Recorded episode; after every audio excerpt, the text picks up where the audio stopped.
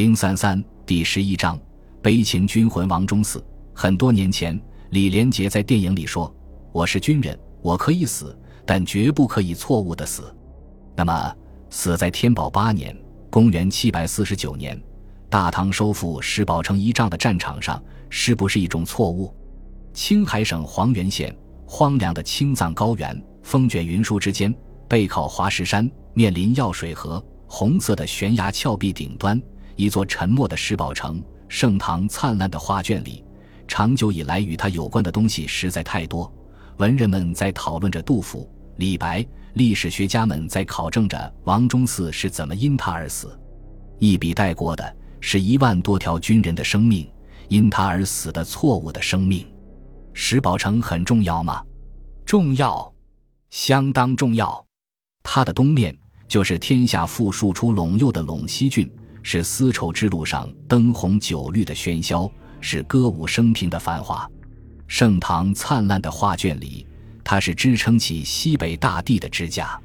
当唐朝西南方向的吐蕃自松赞干布以后，如滚雪球一样崛起的时候，石宝城就自然而然地成为了唐番双方争夺的焦点。从唐朝高宗开始至唐朝开元时代。唐蕃之间围绕着石宝城发生的大规模争夺战就有六次，每一次都是尸山血河，不计代价。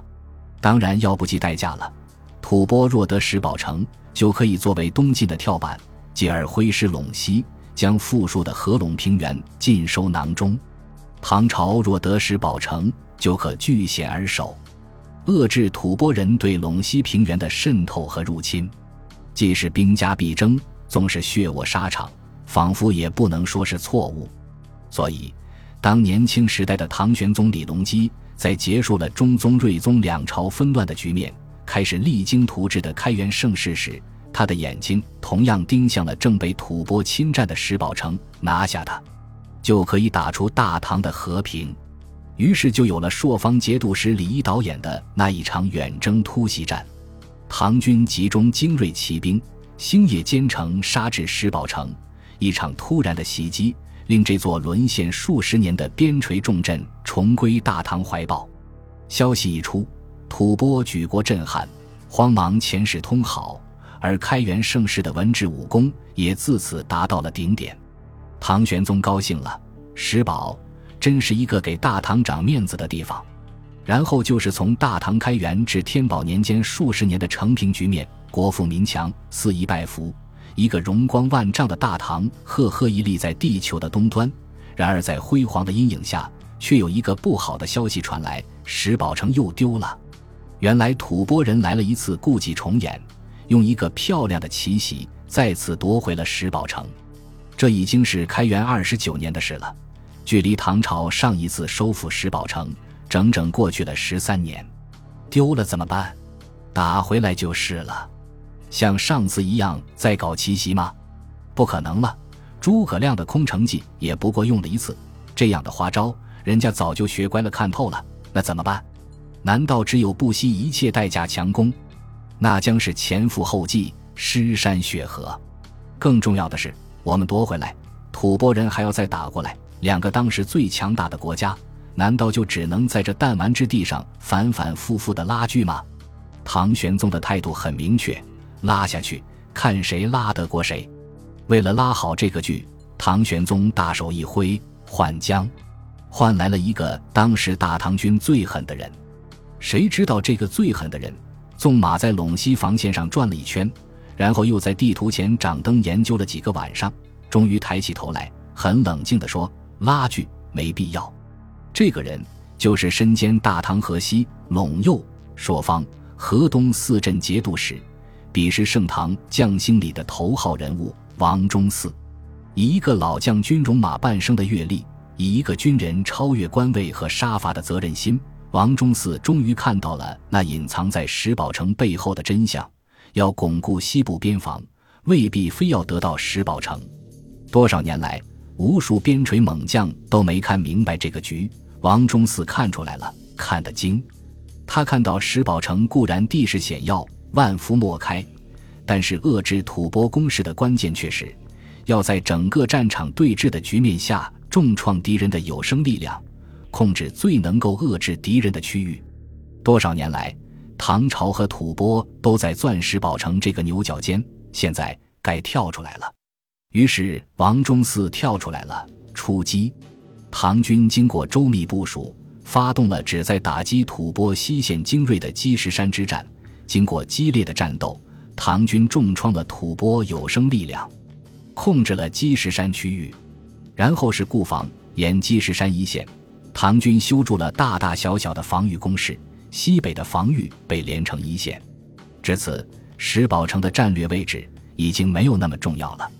用最小的代价重创敌人的有生力量，达到守卫边陲的目的，这就是王忠嗣的觉悟，超越了用鲜血染红顶戴花翎的觉悟。大功告成，有觉悟的王忠嗣喜滋滋地写工作报告，喜滋滋地回到京城找唐玄宗汇报。谁知却看到唐玄宗一张冷若冰霜的脸，石宝成怎么还不打？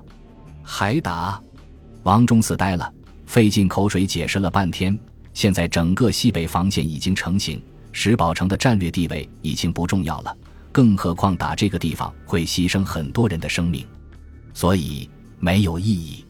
王忠嗣认为自己解释的很清楚，从战略价值、经济价值、军事价值都解释的很清楚。这是一场赔本的仗，也是一场送死的仗，不能打。谁知煞费苦心解释半天，却换来了唐玄宗怒气冲冲的回答：“必须打，马上打。”接着又补充了一句：“你不打，我换人。”王忠嗣傻了，他确实傻，他忘记了自己不是生活在乱世，而是生活在盛世。生活在盛世，就要给盛世添砖加瓦。盛唐的赫赫伟业，不但需要亮闪闪的 GDP 成就来拉大旗，更需要血淋淋的边功来扯虎皮。所以万把条炮灰，巨大的战争物资消耗，你王忠嗣看着金贵，在皇上眼里眼皮都不眨一下。石宝与军人眼里是战略要地，在皇上眼里不过是个盛世宣传的噱头，说不好听叫面子工程。可这面子工程不是堆沙子造房子这么简单，是要拿人命换的。这道理王忠嗣不懂，但有很多人懂，于是就有懂这个道理的好心人提点王忠嗣：皇上要面子就给面子吧，要做虎皮就给他做吧。你是主帅，送死也不用你亲自去，小小的石宝城，拼上炮灰也就拿下来了。到时候加官进爵、荣华富贵、金票大大的有。你要是不打。皇上可就要打你了，百般提点，王忠嗣懂了，但懂归懂，觉悟归觉悟。面对爱将李光弼等人的担心，王忠嗣微微一笑，说出了那句掷地有声的豪言：“其以数万人之命意义关在？”皇帝眼里的炮灰，是王忠嗣心中的生命，生死与共的袍泽弟兄，拿他们的血换我的官位，换粉饰太平的面子工程，我做不到。石宝成，我不打。不幸被那些好心人眼中，你不打，皇上要打你了。因为在石宝成问题上的死顶，王忠嗣触怒了唐玄宗，而政敌李林甫又从中作祟，诬陷王忠嗣卷入了最敏感的立储风波里。天宝七年（公元748年），被押送京城解除兵权。唐玄宗本想把他一刀砍了。却耐不住哥舒翰等军官们的流泪哀求，终于免去死罪，贬为汉东郡（湖北绥阳）太守。次年病逝，一代沙场名将落得如此郁郁而终。说是奸臣陷害皇帝昏庸，却都是石宝城这个面子工程惹的祸。可这个面子工程惹的祸还没有完。天宝八年，在经过周密准备后，唐玄宗以哥舒翰为将。率领六万精兵，正式发动了石宝城会战。如以往争夺战的剧本一样，这又是一场你死我活的争夺。数万唐军强渡药水河，然后前赴后继爬悬崖，接着就迎来吐蕃人的箭雨和滚石雷木。战斗持续数日，唐军的尸首落成了山。心急火燎的哥舒翰杀了攻城副官高凤岩，并立下限期破城的死命令。终于以一万多条人命的代价夺取了石宝城，连俘虏带消灭的敌人数量竟然不到六百人。一切的一切都如王忠嗣之前给唐玄宗的奏报里说的那样，赔本的买卖，送死的账。但赔本就赔本吧，送死也不是我去，但是面子总算有了。于是唐玄宗高兴了，哥舒翰加官进爵了，王忠嗣在湖北长眠了。于是就有了李白嘲讽的咏叹：“君不能学哥舒，横行青海夜带刀，西屠石城取紫袍。”但是唐玄宗没有想到，这个面子工程对唐王朝的祸害并没有完。王忠嗣因此出局，唐朝也就失去了置于安禄山藩镇的重要力量，以至于七年后安禄山扯旗造反，唐王朝初期竟然无将可挡，大败亏输。同时，常年在石宝城的数万大唐军人，多是唐朝的边地老兵。老兵命金贵，关键时刻一个顶十个。这个上过战场的人都知道。更为讽刺的是，不惜代价夺取石宝城的唐王朝，并没有因此守住河西走廊。随着安禄山的叛乱，唐朝调西北军回中原平叛时，吐蕃乘虚而入，兵不血刃地占有了河西地带。这就是唐朝中期以后让无数人扼腕叹息的河湟之耻。我看这一切都是报应，一万多条人命就这样长眠在青海高原上。荒草萋萋间，人们会忆起什么？一起王忠嗣悲惨的命运，一起李白辛辣的嘲讽，一起哥舒翰那张心急火燎的脸。但是有谁忆起了那个悲剧，让一万多军人用错误的方式去死去的悲剧？电视里的战争片播得欢，有句介绍词说，他们是注定要拿去被牺牲掉的炮灰团。可我只想起了王忠嗣的那句豪言，那句超越了战场胜负、穿过历史尘封，却依旧振聋发聩的豪言：寂寞的在药水河边，与这荒凉的石宝城为伴。